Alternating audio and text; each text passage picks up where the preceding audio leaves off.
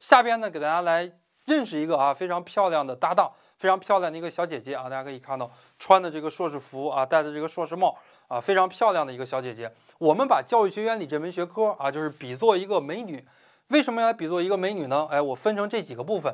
第一个部分，哎，这个美女的这个头啊，就好比教育学的一个概述。因为头这个东西呢，它是一个身体非常重要的一个东西，是我们看一个人啊最先看到、最先接触的一个东西。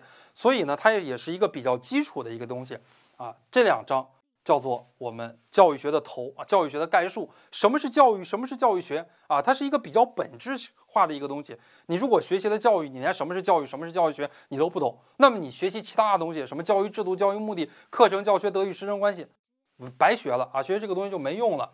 这是我们的第一个板块啊，好比这个美女的头，后边的话呢，这个好比美女的躯干啊，好比没你的这个躯干。你看躯干里边，我们人有五脏六腑，我们人有心脏呀，我们人有肺呀，人有肝呀，有脾呀，有肾呀。那么这些啊，肝胆脾胃这些东西，它是什么功能？哎，所以人的躯干部分，它是我们的一个功能的分区，就好比我们教育的功能。教育的功能呢，又分成两个部分，就是教育对于个人的功能，以及教育呢对于社会的功能。这是我们说到教育学的功能的分区。下边一个板块儿，哎，我们说到小姐姐的两个臂膀啊，这两个胳膊，这两个胳膊呢，一个是宏观的教育学，一个是微观的教育学。胳膊啊，起到一个人支撑的一个作用。我们教育学啊，宏观的教育学呢，分为教育目的和教育制度。那么针对于教育目的和教育制度，我们才有了微观的教育学。哎。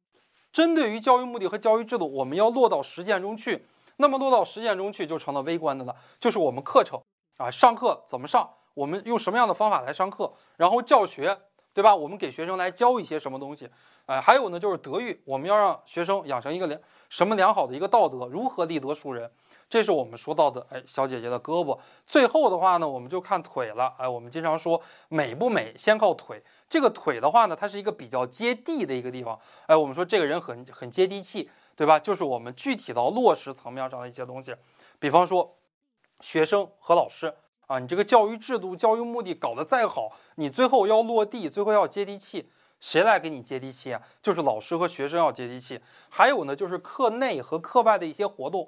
这些也是比较接地气的。还有呢，就是老师啊，班主任如何对于班集体、班集体进行培养啊，如何教育班集体。最后一点呢，就是我们的考试啊，教育评价。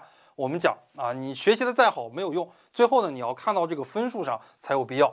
哎，我们给大家展示的一个小姐姐，小姐姐的不同的地方就是我们教育学的职能分区。如果在考试里边，哎，考到有关于我们教育学的职能分区了，大家今天的。听课里边啊，一想到这个小姐姐，大家就了解了，基本上是属于哪个板块。后边的这个数字呢，就是展示的章节啊，第一章、第二章、第五章、第六章、第三章、第四章。哎，我们整个教育学原理部分有十五个章节，孙俊三版的教育学原理，一个图啊，非常清晰形象的来给大家做的一个展示。